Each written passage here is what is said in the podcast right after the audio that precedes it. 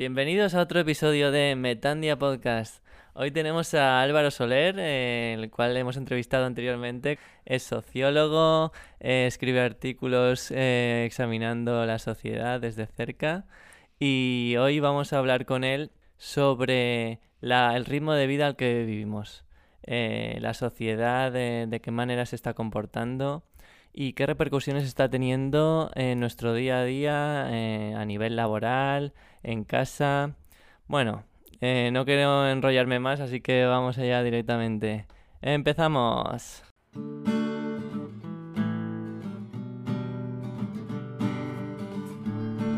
Metandia es un sentimiento evocado en un momento de profundo cambio personal. Te sientes perdido, sin rumbo y con miedo, pero al mismo tiempo hay algo dentro de ti que te está llamando a gritos para que te lances a lo desconocido, te arriesgues y luches. Es una sensación que todas las personas vivimos en alguna o varias ocasiones. Forma parte de nuestra naturaleza como seres humanos y que nos permite avanzar en nuestro camino hacia la realización personal, la búsqueda de la verdad y finalmente la unión con el todo. Entiéndeme Tandia y conquistarás tu miedo al cambio, a lo desconocido y a su incertidumbre provocada. Para ello hay que creer que mereces una vida como has soñado. Hola Álvaro. Hola, buenas. Vale, hoy vamos a reflexionar sobre una cosa que llevamos un tiempo dándole vueltas. Sobre todo, yo lo veo en mi alrededor, en la, ¿no? en la gente que veo en el día a día, de que vamos todos con prisas a todos lados, que si el trabajo, pero luego tengo que ir a comprar esto y luego me falta lo otro. ¿Qué nos puedes comentar respecto a esto desde una perspectiva, desde la sociología? Bueno, la verdad que en principio sí, ¿no? Todo apunta a que los ritmos de vida han aumentado mucho la velocidad en las últimas décadas. Hay bastantes obras sociológicas sobre, sobre el tema. Hay un sociólogo concretamente que me gusta mucho que se llama Zygmunt Bauman, que murió en 2017, si no recuerdo mal, que hablaba sobre la, sociedad líquida, ¿no? Como, bueno, la verdad que es bastante complejo. Eh, Bauman es muy amplio, pero resumiendo, porque toca muchos temas, pero resumiendo en el tema de la prisa, él habla como mm, en general los ritmos de vida eh, han aumentado muchísimo y esto tiene que ver también con dos factores principales. Uno con el trabajo y dos con el consumo, que están bastante entrelazados. Y en general, Bauman lo que nos viene a decir es que al vivir más deprisa, tanto en el trabajo con mucho estrés, un trabajo que nos ocupa muchas horas, que muchas veces es muy flexible, entre comillas, en el sentido de que cambiamos muchas veces de trabajo, eh, hacemos cosas que, aunque parezca que, que, no, hacemos muchos trabajos diferentes a lo largo de nuestra vida y esto hace que en general la identidad como persona, que el trabajo es algo fundamental para que una persona forme su identidad, pues se fragmenta. Y luego por otro lado el consumo, ¿no? Como, como os comentaba. Que, bueno, evidentemente vivimos en una sociedad consumista y el consumo es una parte fundamental también de eh, la identidad que, forman las personas. Es decir, lo que tú consumas, la música, el ocio, la ropa, la comida al final genera tu identidad también.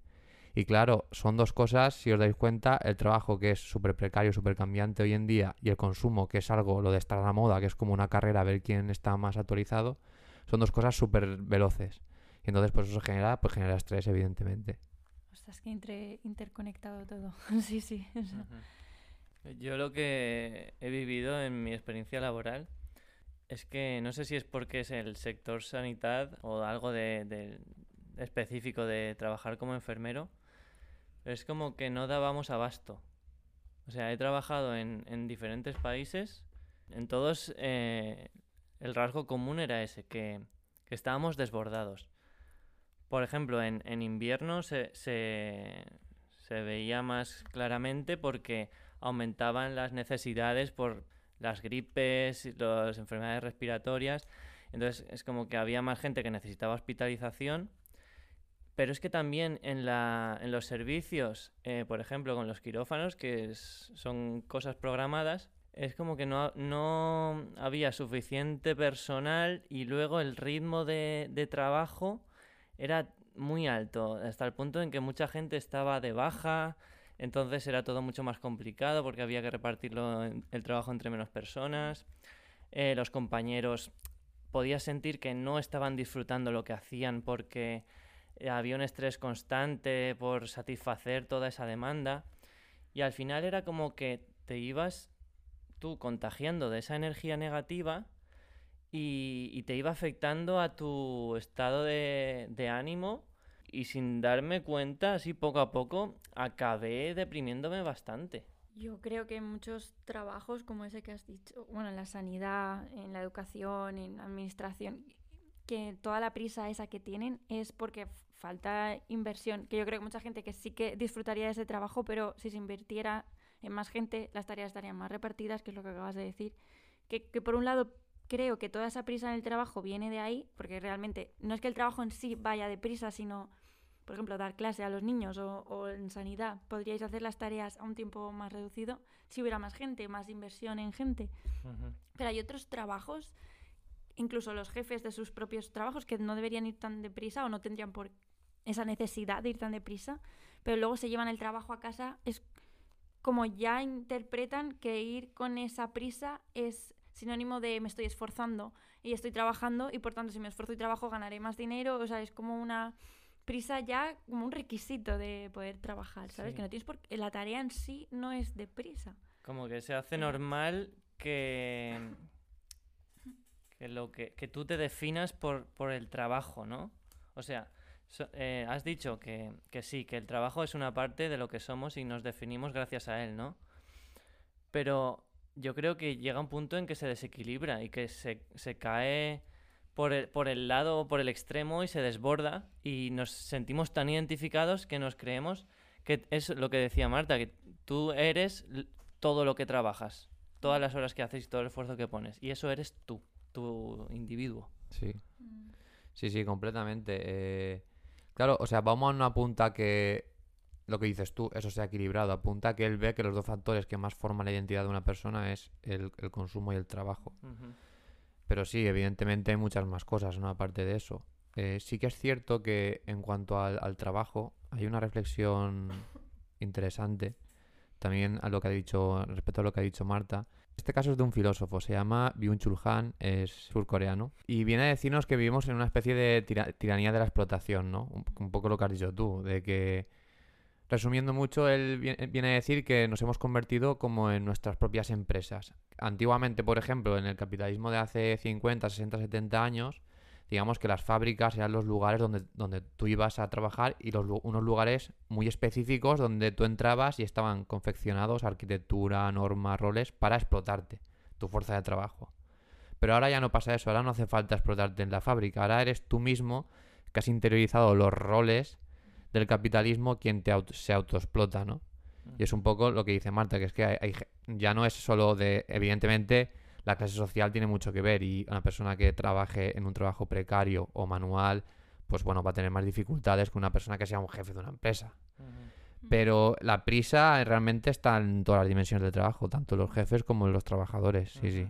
Exacto, es como que se contagia, porque si el jefe ya necesita llevar ese ritmo para satisfacer el crecimiento de esa empresa porque el sistema le obliga a tener esa, ese nivel de, de, eficacia, de optimización, de que todo vaya igual, así de rápido porque el sistema cada vez va más rápido, es como un círculo vicioso, ¿no? Que al final los empleados pues tienen que ir a ese ritmo y si no va a haber otra persona que, que ocupe ese puesto de trabajo y porque es como que no ya no hay resistencia sindical, ya no hay uniones de trabajadores que realmente pueden decir, eh, nosotros queremos calidad de vida y queremos trabajar, pero en realidad no podemos trabajar así porque no estamos viviendo. También creo que, que vienen temas que ya ha calado en, como decía Álvaro, de, de creencias, ¿sabes? De que yo he vivido, que sea raro ver a alguien que en el trabajo está relajado, está haciendo sus tareas, se va a casa a la hora que le toca, que le han pagado que se tiene que ir y ya está. Eso es raro. Yo he vivido en sitios que si te ibas a esa hora eh, te miraban mal, en plan, joder, sí que se va rápido a casa, ¿no? Y como si te tenías que quedar más horas extra aún para demostrar que te importa y que... Y yo caí en ese juego porque caí en el quiero formar parte de la tribu y bueno, todas esas... Eh, Pero no es normal. Y claro, y el raro es el que viene a hacer su tarea tranquilamente y se va, porque la tarea se va a hacer incluso mejor si estás tranquilo que si no. Pero la tarea nunca acaba en realidad. Claro, tú todos los días tienes que ir a tu oficina y hacer cosas, pero. Lo que quería decir es que ya está dentro incluso de, de- de nuestra cabeza, de nuestras creencias y de juzgar a la otra persona que no es. Pero ya no solo en el trabajo, sino en consumo. De, Mm. por ejemplo, si no sigues las tendencias, ay, pero no sabes que se lleva esto, a qué anticuado estás, o como es como... Es que escúchame que cada semana hay una cosa nueva. El escaparate de Zara va cambiando cada semana. no sé, que, que también ya es que nos ha tocado ya hondo. Vamos, lo que quería decir, que ya no es que hagas un sindicato y que la gente se mueva y le exijamos al jefe, si es que, es Mira. que ya parte de nosotros ya no nos damos Yo vo- cuenta. voy a decirlo ya sin tapujos. Pro- programación mental, o sea, nos manipulan. Nos manipulan, Álvaro. ¿Qué, qué piensas de esto? Bueno, sí, realmente el, el- el entorno nos manipula, diría yo. Eh, sí, eh, dos cosas. Por ejemplo, eh, para empezar con el tema del sindical, etcétera, sí que es cierto que mm, al convertirse todo, como dice Byung-Chul Han, en una, digamos, dictadura de la autoexplotación, que cada uno se autoexplota, es como que la competitividad ya no es entre empresas, es, es entre individuos. Entonces es la auténtica jungla, ¿no? Como decís vosotros. Los propios trabajadores ya no es que no se sindiquen, sino es que están compitiendo entre ellos. Entonces es imposible hacer unión si estás compitiendo con tu semejante, ¿no? Y luego, por otro lado, en el tema del consumo, que es que también está súper relacionado, porque claro, eh, ten en cuenta, tú tienes un trabajo donde estás muy estresado y te ocupa muchas horas eh, del día, etcétera. Te sientes evidentemente eh, extrañado, estresado, necesitas un poco mm, paliar toda esa necesidad, ese estrés, y la publicidad, la tele, etcétera, todo a tu alrededor te manipula, evidentemente, como dice Nacho, para que consumas. Porque si no consumes, en teoría, no tienes más herramientas a tu alcance para, digamos, paliar esa necesidad, esa, esa extrañeza. Porque, bueno, tú ves que todo el mundo está consumiendo y que las necesidades y los deseos que tú, que tú tienes, en teoría, como te dice la publicidad, ¿no? Eh, se tienen que, o se pueden solucionar em, comprando, yendo al supermercado, yendo al, al centro comercial y, y comprando.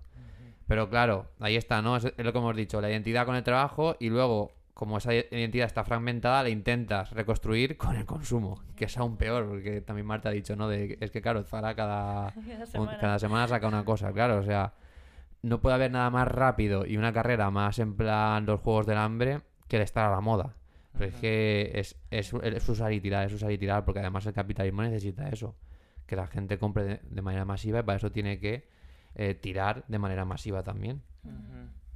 Sí, a mí eso de las compras, o sea, yo lo he vivido, he tenido épocas que es como que estás muy desconectado de ti y no tienes esa...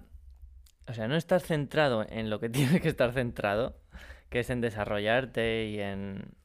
Bueno, lo que yo he aprendido, ¿vale? Que esto parece que, que sea yo quien esté dando lecciones al resto de personas. Lo que yo he aprendido es que si no estás enfocado, te vas dejando llevar. Y, y el sistema eh, tiene sus herramientas para, para llamar tu atención y, y te conviertes en, en un ser que se dedica a comprar cosas que en realidad no necesitas, porque después de comprarlas muchas veces dices, me he gastado no sé cuánto dinero en este, este mes en, en, en chorradas, que en realidad muchas de ellas al final ni siquiera les acabas eh, dando una utilidad real.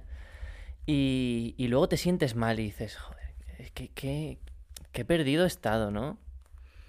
Es que ahí están... O sea, yo primero quería decir una cosa que ha dicho Álvaro, que es que yo a veces cuando lo veo así con, co- con perspectiva, digo, menuda rueda está hecha, ¿no? Nos ha- estamos en el trabajo como esclavos, que encima nos hacen competir entre nosotros ya desde el colegio. Vamos arrastrando toda esa competitividad. Y luego nos ponen el regalo en... Es que menudo lugar es el centro comercial. Yo a veces lo veo, digo, gente que va puesta a, a pasear y tal, y digo, es que es todo estímulos, pero claro, estímulos que está relacionado con lo que acabas de decir tú, Nacho, de me compro esto, la felicidad, entre comillas, está, me dura cinco segundos, que es lo que tardo en abrir la caja en casa, y ya está. Y es otra vez ot- otra rueda, y otra vez a ir a trabajar para ganar dinero y volver a salir de fiesta el fin de semana, o sea, bueno, sí, como lo que tú quieras que te haga estar bien toda la noche, dos horas, una, un cinco minutos, y no hay fin. ¿Cuándo hay fin a eso? Sí, sí, totalmente. Creo que es eh, interesante lo que has dicho también y necesario apuntar que el consumo no es solo eh, consumir cosas materiales, ¿no? Como, tú- como tú bien has dicho, el ocio, de salir de fiesta, consumir alcohol, drogas, etcétera, que evidentemente es, un, es como un ritual social que no, no estamos diciendo que, que sea Claro. malo, ¿no? Pero visto desde esta perspectiva, muchas veces realmente lo que nos pasa, y me incluyo a todos los jóvenes, en la tele, por ejemplo, sale muchas veces el botellón, etcétera.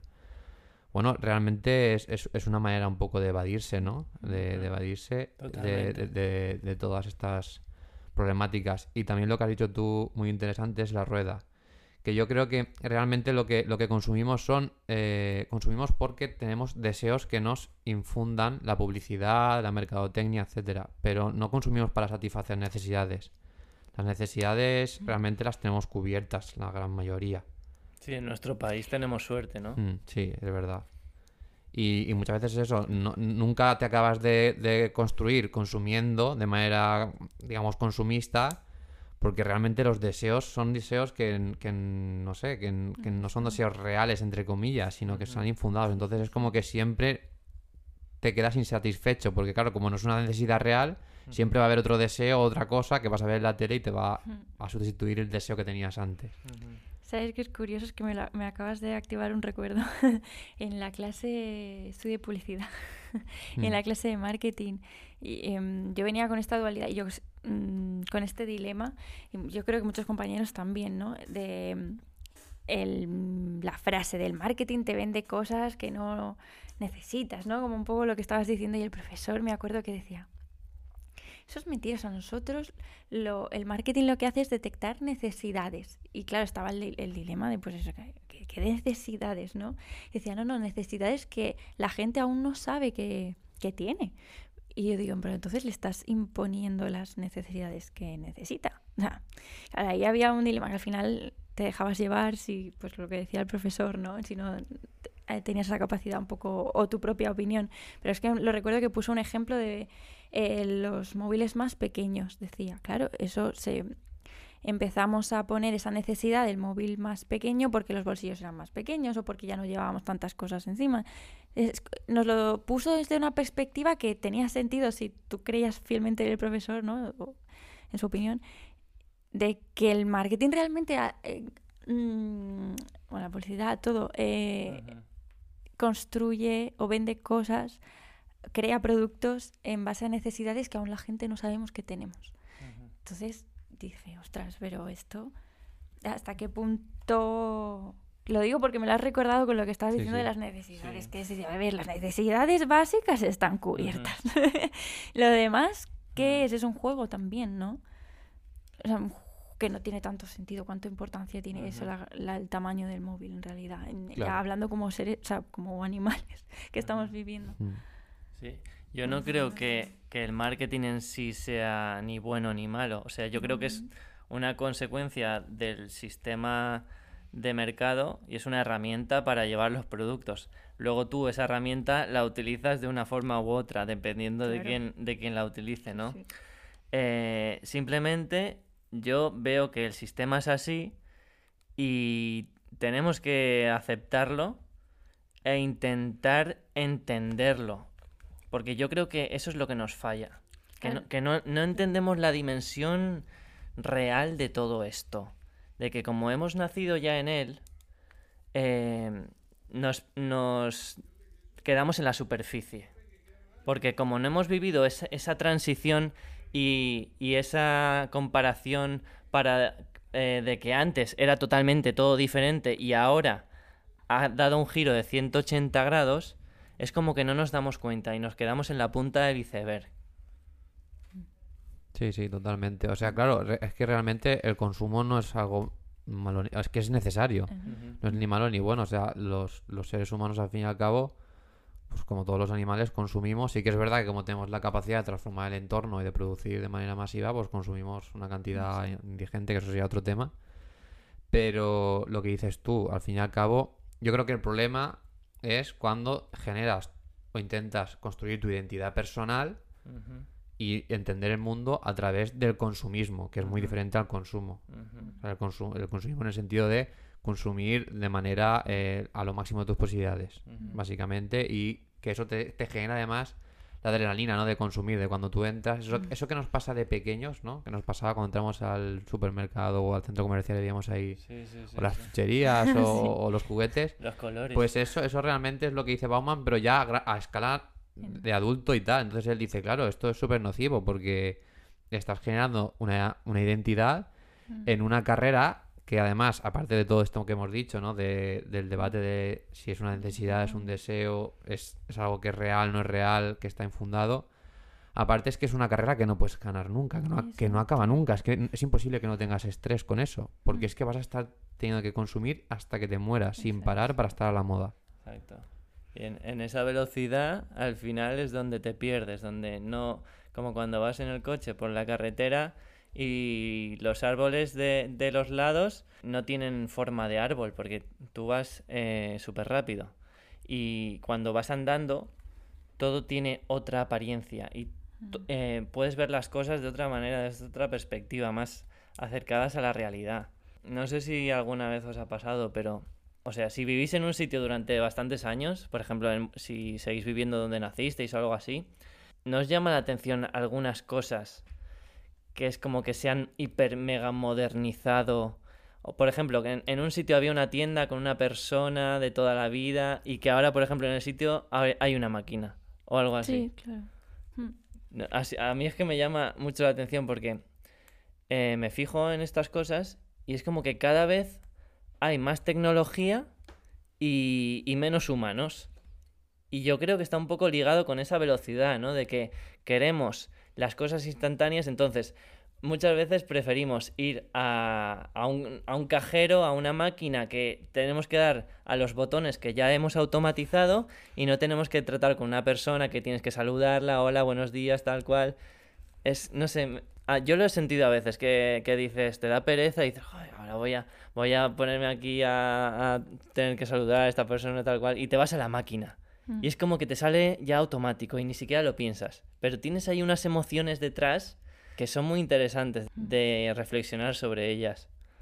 Yo creo que eso está muy relacionado con. o sea, hay un estudio, ahora no me acuerdo, pero decía que ahora los, los adolescentes, y yo creo que introduciría ya también de nuestra generación un poco, que prefieren mensajes de texto que llamar. O sea, odian las llamadas. Y eso es un claro ejemplo de, de cómo se está perdiendo la comunicación. O sea, claro, antes la gente, yo me acuerdo, mis- mi abuela o mis padres, incluso mis tíos, prefieren hablar las cosas, ¿no? Y yo digo, prefiero enviarle un email antes y eso ya como la última opción la llamada, ¿no? O sea, como se está perdiendo todo eso, que lo veo que encaja en lo que acabas de decir de, mira, prefiero poner la máquina, comprar esto y me voy a otras cosas, porque vamos con las prisas también. Voy a estar yo ahí a típico... Sí, a la tienda de barrio, que entras y estás media hora, ¿qué tal tus hijos y te vas? No, que eso eh, se, per- se está perdiendo, claro. ¿Qué consecuencias crees que tiene esto, Álvaro? Sí, no, eh, estoy de acuerdo en todo lo que habéis dicho y muy interesante. Consecuencias tiene, claro. eh, yo lo veo como una transformación, ¿no? Eh, que es a nivel material, en el sentido de es a nivel tecnológico, pero que afecta también a las relaciones sociales, sentimentales en general, la manera de relacionarnos. Sí que hay que tener en cuenta que el, el capitalismo es un sistema que busca siempre optimizarlo todo al máximo, pero optimizarlo todo en la lógica de la producción. Entonces, claro, al guiarse todo a través de la lógica coste-beneficio, productividad, etcétera, de- digamos, del campo semántico de la economía pura y dura, se pierde lo que habéis dicho un poco, ¿no? La cercanía, la afectividad, todas aquellas cosas que se escapan a la lógica económica. Y evidentemente, no sé, tampoco creo que sea mucho más productivo en general o que nos hiciera ser más ricos el, el ir, a, Bueno. el ir a una tienda, ¿no? Con una... y ser atendido por una persona y hablar con ella, por ejemplo, Claro. como cuando vas al mercado o como cuando vas con el súper, ya se ve, ¿no? Que es todo, todo como mucho más cadena de montaje, todo como todos los pasillos en recto te marcan el camino por donde tienes que ir, tú en el mercado vas a- a- es como un espacio más abierto, hay un montón de interacción. Claro, digamos que son los dos espacios contra, contrapuestos, ¿no? Porque el mercado tiene miles de años y digamos que el supermercado es, es una confección arquitectónica del capitalismo. Y ahí ves el contraste. Yo creo que la tecnología, pues eso sería la primera parte. Luego la segunda parte, es que habéis hablado mucho. Luego la tecnología. Eh, el avance tecnológico que también está ligado. Creo que realmente eh, sí que hay posturas que dicen hay que involucionar, ¿no? Como de no, rechazo a la tecnología. Yo creo que no hay, no hay que ir por ahí. Realmente lo que dice, lo que ha dicho Nacho también antes, que hay que intentar entender un poco las inercias de lo que está pasando. Y por ejemplo, la tecnología, sí que es verdad que hoy, al día de hoy, a gran parte de la población le genera estrés, la, la, la subyuga, le crea adicción. Pero también nos puede servir, por ejemplo, para tener más tiempo libre. Si la tecnología puede hacer trabajo que nosotros eh, que nosotros antes hacíamos, nos puede liberar de una carga de trabajo y dejarnos más ocio, por ejemplo. Pero claro, es un debate que ni siquiera se está planteando de manera seria, en plan de podemos trabajar menos y que trabajen y que, y tra- que trabajen las máquinas directamente. Por lo menos en un futuro medio podríamos evolucionar hacia eso. Pero claro, eh, la verdad que no apunta a, a nada la tesitura social porque la desigualdad cada vez crece más, los trabajos son más precarios, las horas de, de jornada laboral no se reducen. Entonces, pero bueno, ahí está, la, la posibilidad está. La cosa es que la sociedad tenga también un poco la conciencia y lo pida. Lo pida de manera seria. Yo creo que, que no tenemos tiempo, no tenemos energía, no tenemos las emociones para ponernos a reflexionar sobre estas cosas.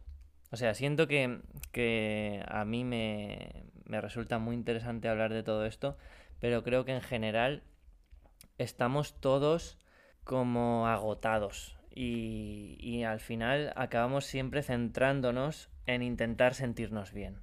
Pues eso, en ponernos esa serie o esa película o ese videojuego o ir a comernos esa pizza o lo que sea que nos hace sentirnos bien. Porque es como que durante la semana de lunes a viernes estás dando tanto de ti que cuando llegas a casa solo te eh, tienes ganas de, de ponerte una película, una serie, lo que sea. Y luego ya, pues el fin de semana, pues disfrutas un poco más, pero siempre tienes esa sensación es amarga de que el lunes vuelve a llegar. Iba a lanzar una pregunta porque yo creo que en algún, no a todo el mundo, pero a gran parte que conozco, que es lo único que puedo hablar, la pandemia sí que ha cambiado un poco esto en ellos. No sé si por estar obligados a estar con ellos mismos más tiempo en casa, por tener menos acceso a todas estas distracciones, ¿no? De centros comerciales, y ahora salimos, y ahora voy aquí, y ahora voy allá, ¿no? De- a, a coger todas esas distracciones y no pensar en sí mismos, en lo que, en todo esto que está diciendo, no, no tenemos tiempo para reflexionar, tal. En- no digo que a todo el mundo, ¿vale? Bastante gente ya he hablado con ella y me he dado cuenta de que algo eh, a través de la pandemia, después de la pandemia, les ha hecho cambiar. Ganas de emprender, ganas de tener más tiempo para ellos mismos, que se han dado cuenta de que algo de esclavitud, de- de- de- del trabajo sin perdiendo la cabeza tenían y que no quieren eso y que se están dando cuenta de que pueden modificarlo en algún sentido.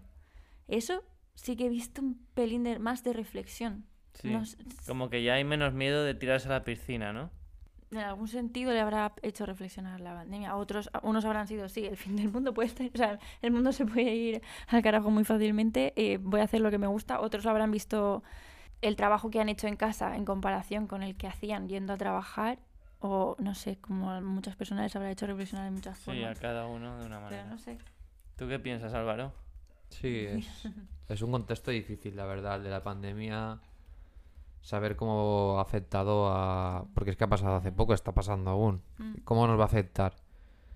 Pero es posible que sí que, que cambie un poco la prioridad de, de la gente o de parte de la población. Por ejemplo, leí ayer que en Estados Unidos ha habido eh, un récord de, ren- de renuncias laborales. Cuatro millones de personas han, han renunciado. Eh, de los últimos 20 años ha sido la cifra más alta. Y, y tiene mucho que ver con lo que estamos diciendo, con el estrés, con que allí, eh, digamos, la seguridad social, los servicios sociales y la cobertura social no es igual que aquí en España, donde la educación, la sanidad, etcétera, son, digamos, derechos que aquí están cubiertos de manera pública, pero allí muchas veces, pues, es- son de gestión privada o semiprivada. Y bueno, en general el contexto laboral de, de- de la clase obrera de allí, que, que es bastante precario, ¿vale? Eh, aunque haya muchos trabajos, es el país de las oportunidades y no se puede generalizar. Y aquí en España es muy precario, igual o más, pero en Estados Unidos, que es el país en teoría más rico del mundo, de los más ricos, ¿no? Ha habido una renuncia de trabajos. Están aún, está estudiándose aún los motivos. Hay motivos que dicen, por ejemplo, que es el estrés, la precariedad. Otros motivos que decía el estudio era eh, que muchas mujeres no podían conciliar la vida eh, de, bueno, criar, de criar a los, a, los, a los hijos y hijas con, con el trabajo. Era un poco una mezcla de todo. También hablaban mm, sobre que mucha gente mm, había invertido o está invirtiendo, que es mucho más común en Estados Unidos, y que había decidido con los ahorros que había sacado de rentabilizar sus ahorros en bolsa, etcétera, jubilarse, porque estaba cerca de la edad de jubilación. Entonces, bueno, en, en definitiva, que el país que más aboga por el trabajo y el esfuerzo y el sueño americano, ¿no? De esforzar, esfuérzate que lo lograrás, pues ha habido muchas personas que, que directamente han dicho que, que están hartos y que se, Sí. que se dedican a otra cosa o que se dan un descanso por lo menos. Eh, yo quería aprovechar para saludar a la gente que nos escucháis desde Estados Unidos, que he visto que nos escucháis de diferentes partes. Y, y ahora me ha recordado que el otro día hablaste de, en las redes de una serie de Netflix que va por ahí un poco, ¿no? ¿Nos puedes contar un poco de eso? Sí, sí. La serie es La Asistenta, creo que te refieres a esa, ¿no? Sí. Eh, es una serie que evidentemente la, el tema laboral lo toca de, pleno. Va sobre, sobre una, una chica eh, que tendrá unos veintipocos años, que bueno, quería ir a la universidad, pero por diferentes motivos acaban oyendo, tiene una hija bastante joven, con 20 años o así, y bueno, se encuentra con la tesitura que he descrito, ¿no? Que en Estados Unidos no hay unas coberturas sociales potentes y además, eh, bueno, es mujer, no, no acaba sus estudios, no trabaja, no tiene independencia económica y empieza a sufrir maltrato psicológico por parte de su pareja. Entonces decide irse de casa. Estoy contando los primeros dos minutos, ¿eh? no hay spoiler. De- de- decide irse de casa y, y- y, pues digamos eh, encontrar trabajo, etcétera, digamos que hacerse autónoma, ¿no? Para escapar un poco de ese contexto que era nocivo para ella y para su hija. Y bueno, es una serie que está, está muy, muy chula. La, la asistenta se llama. Ya tenemos algo que ver. Em, yo quería decir una cosa que me, me la has recordado también cuando estás hablando de Estados Unidos, que em, hay muchas cosas que es en España, yo creo que es un buen ejemplo, que nos, nos han venido sobre todo de copiarnos de ellos prácticamente, todo esto de... Nosotros hemos sido, y en Italia también lo vi cuando viví allí, hemos sido mucho de ir al bar, el café, tal, y toda esta cultura de Starbucks, de llevar, yo es que me he fijado mucho en el café, de, llevarlo por ahí corriendo en la mano, tal, es una tontería de ejemplo, pero para mí es un ejemplo que ref- refleja muy bien esto. Y, y como, por ejemplo, en las series de norteamericanas, cuando un personaje se va un tiempo a Europa y luego vuelve, vuelve como "Buah, súper relax y, y, lo, y se preocupan por él, que me estoy acordando de una serie, ¿no? Y, estaban muy como, pero has buscado ya trabajo, tienes que buscar, porque volvía de vacaciones de Europa, ¿no? Un tiempo que se había dado y, venía como, uh, he vivido mucho vino y he hecho muchas siestas. y los, sus personajes familiares de América, de Estados Unidos, le decían, busca ya trabajo, si es lo, como era, todo giraba en torno al trabajo y, y esas prisas y ese... Eso es lo que te define y es lo que le da sentido a tu vida, ¿no? Y él, como estereotipado de europeo, venía como, no, en la vida hay más, esos baños en la playa de tal, de noche, súper estereotipado. Y es gracioso porque yo pensaba, "Claro, es que mucha de esta de esto de que tenemos esta relación con el trabajo, bueno, y las prisas en general de consumir, es que nos viene todo de allí. O sea, me lo has recordado por lo que has dicho tú de- de ejemplo de Estados Unidos. Sí, a mí también me pasa cuando estoy con gente que, por ejemplo, es sudamericana y ahora vive en España, eh, te das cuenta de que ellos perciben la realidad de otra manera, o sea, tienen otro ritmo totalmente y se, se, se- es evidente y se toman las cosas como con mucha más calma y desde la naturalidad, ¿no? Es como que no están, no son tan exigentes con esa perfección y ese, esa velocidad por hacer todo y que luego tengo que hacer no sé qué y luego no sé cuánto. Y es un poco el, típico estereotipo de, que se tiene de, de los países mediterráneos, ¿no? De lo de la siesta, lo que ha dicho Marta, de, de sí, Bueno, de sudamericanos, no sé, como cuando hay docu- eh, documentales o, o programas sobre viajes y se van a un sitio tropical o algo así dicen, no, es que aquí son, van a otro ritmo, o en África, es que van a otro ritmo. para mí es que ese ritmo es el que tendríamos que llevar todos. Claro, pero es que la curioso es que en la serie se sentían mal. O sea, se sentían mal como tú tienes que estar preocupándote por trabajar y tu trabajo es lo más importante, lo de la identidad que hablábamos. Eso es lo más curioso, que cómo conciben eso y cómo ha venido hasta aquí. Sí, sí, totalmente. Yo creo que además es un estereotipo, lo que has dicho tú, ¿eh? más Mm. que una realidad, porque... Sí, sí, claro. O sea, Sí, sí, que en. Europa aquí se trabaja igual o más que en Estados Unidos. Lo único que ahí tienen, eh, claro, es que surge de ahí un poco la concepción, o sea, real- realmente, digamos, el capitalismo de consumo nace en Estados Unidos. Mm, Entonces, la sociedad de consumo como tal, ¿no? Cuando Henry Ford, el, el, el hombre, digamos, el fundador de la fábrica de coches Ford, que inicia la cadena de, de montaje, la producción en masa, eso, mm, en muy resumidas cuentas, genera que, que la- los trabajadores eh, puedan acceder a salarios más altos y entonces surge, digamos, la clase consumidora. Antes de, digamos, de la producción en, en masa o en cadena, digamos que los campesinos o los trabajadores no tenían capacidad adquisitiva para consumir de manera de manera digamos como se consume ahora no entonces es cuando se inicia un poco toda esa cultura del consumo en Estados Unidos que voy a contar una cosa que es muy curiosa que la gente no sabe sobre urbanismo que allí por, por las características que tiene el, entorno que es muy muy ancho digamos tiene mucho terreno ¿no?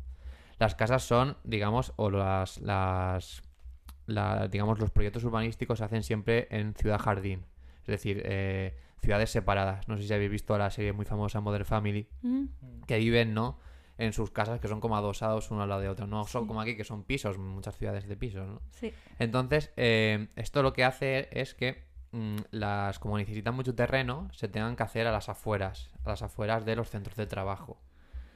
Y eh, además genera que la sociedad sea mucho más homo- eh, homogénea, porque la clase social se junta en los mismos barrios y luego tienen también muchos problemas de racismo, adaptación, etcétera. Pero resulta que aquí, por ejemplo, como la ciudad es una ciudad como más compacta, los espacios sociales son espacios públicos muchas veces. El mercado, la plaza, etcétera, ¿vale? La iglesia. En Estados Unidos, el espacio de socialización predilecto de la ciudad jardín es el centro comercial. Mm, En Modern Family, en esa serie se ve muy claro. Siempre que quedan, quedan en el centro Es comercial. verdad. Entonces, claro, o sea, lo que tú has dicho, sí, Es que viene de ahí. es imposible. Es la nueva religión. Qué fuerte, es verdad, sí. es verdad. Y si os parece bien, para acabar, yo lo único que quería mm, decir es que esto, aparte de trabajo y en nuestra relación con el consumo, y- que ya lo hemos visto que afecta más, esta forma de ver la vida a todo, eh, es en las relaciones también, porque yo también lo he visto ahí reflejado de, de- con amigos, con parejas, es esa prisa de conseguir lo que yo quiero de esa persona. Si quiero que esa persona sea el amor de mi vida, quiero que sea ya en dos meses. Y si no lo es, pues fuera, siguiente. Como es, yo lo veo mucho con un pantalón que se te ha hecho un agujero y en vez de intentar ver como si se puede coser o no, a ver si no puede, si no se puede coser, pues no se puede, tampoco vas a forzarte a encajar con alguien, pero si se puede trabajar y coser y por qué al primer agujero tirarlo, ¿no? Y conseguir y buscar otro. ¿Se ha entendido la la- Per- la- perfectamente. Totalmente, que lo veo así y lo veo en el entorno cercano, en la tele, en las, todos sitios de no me das lo que quiero ya, mm, hay otro como tú, en- incluso sí, como si fuera una oferta de trabajo. Tengo miles como tú así, entonces es que así nunca vas a conseguir. Como que a, a los jóvenes nos cuesta cada vez más encontrar a nuestra media naranja, entre comillas, Media ¿no? naranja, Eso, claro. como que esperamos que haya una media naranja que se acople a nosotros en lugar de tener paciencia para aprender a convivir, a llevar, a desarrollar una relación, ¿no? Mira el Tinder, es, es que parece como si estuvieras haciendo compra online también, en el, Sí, es verdad. tal cual. Sí, se ha mercantilizado, ¿no? Se mercantiliza también las relaciones. Es la misma lógica, Sí, la lógica ¿no? de consumir.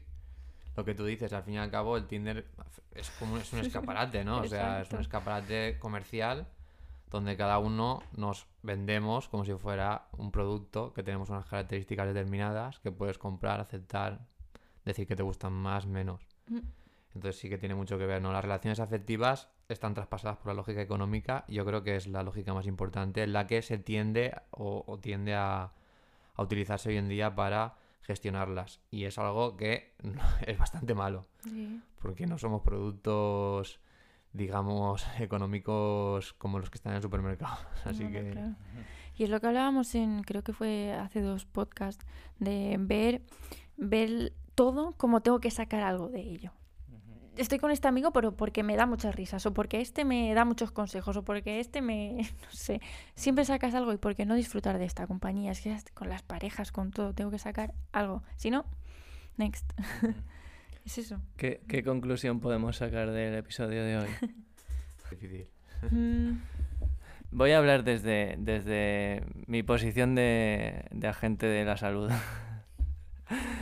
como enfermero. Em, tenemos que intentar a, toda costa sacar un momento todos los días para estar con nosotros mismos. Y para, yo qué sé, cinco minutos, diez minutos, pararnos un poco a meditar y a reflexionar. Hoy, ¿qué he hecho? ¿Cómo le he hablado a, las personas del trabajo? O en el trabajo, ¿a, qué velocidad he estado yendo? ¿En qué, en qué he estado pensando? Eh, cosas muy importantes que no solemos tener eh, en cuenta por ese ritmo. Intentar parar y que cada día sea como un reseteo. Porque así por lo menos al día siguiente tendremos un poco más de energía, un poco más de perspectiva para intentar sentirnos nosotros mismos e intentar llevarlo lo mejor posible. Sí, yo mm, opino, bueno, voy a comentarlo como dos dimensiones, ¿no? La dimensión individual, yo creo que hay que intentar huir de generar tu identidad o intentar auto, digamos, completarte, bueno, como lo queráis entender, ¿no? Digamos, estar feliz contigo mismo a través del consumismo y también, el- bueno, si tu trabajo te gusta, evidentemente te puedes autorrealizar porque además es, una faceta fundamental de una persona, ¿no? Pero tampoco obsesionarte. Y por otro lado, si estás teniendo estrés, una mala racha, etcétera, también como dice Nacho, pararte a pensar, de manera individual, me refiero, y, y bueno, ver, ver a lo mejor lo que te está afectando e intentar, intentar afrontarlo. Y luego a nivel colectivo, creo que eh, debemos empatizar también y debemos luchar. Porque realmente estamos hablando de cosas que parece que nos han sido impuestas, pero se pueden cambiar. Podemos conseguir derechos laborales, podemos conseguir mejores trabajos, podemos conseguir más tiempo libre, aunque nos lo están poniendo muy difícil. Y también podemos conseguir que las empresas nos ofrezcan un consumo más responsable. Entonces creo que también hay que reivindicar eso, luchar eh, a nivel colectivo y también a nivel individual, las dos, las dos esferas. Yo no voy a añadir nada más porque sería repetir y darle la vuelta al mismo mensaje. Me parece brutal acabar así, con dos buenas reflexiones. Y bueno, hasta aquí el episodio de hoy. Puedes eh, seguirnos en nuestro canal de YouTube. Metandia Conecta. Y Álvaro tiene también sus redes sociales. Sí, podéis seguirme en el canal de YouTube Sociología Inquieta, en Twitter sobre el 2911 y podéis leerme en el blog Sociología Inquieta. En nuestra página web tenemos bastantes recursos que hablan sobre temas relacionados y estamos eh, aquí para intentar hablar sobre todas estas formas de vivir modernas y en realidad analizar un poco cómo nos está afectando. Así que Te esperamos en el siguiente episodio. muchas gracias por escucharnos. Hasta la próxima. Adiós. Entiéndeme, Tandia, y conquistarás tu miedo al cambio, a lo desconocido y a su incertidumbre provocada. Para ello hay que creer que mereces una vida como has soñado.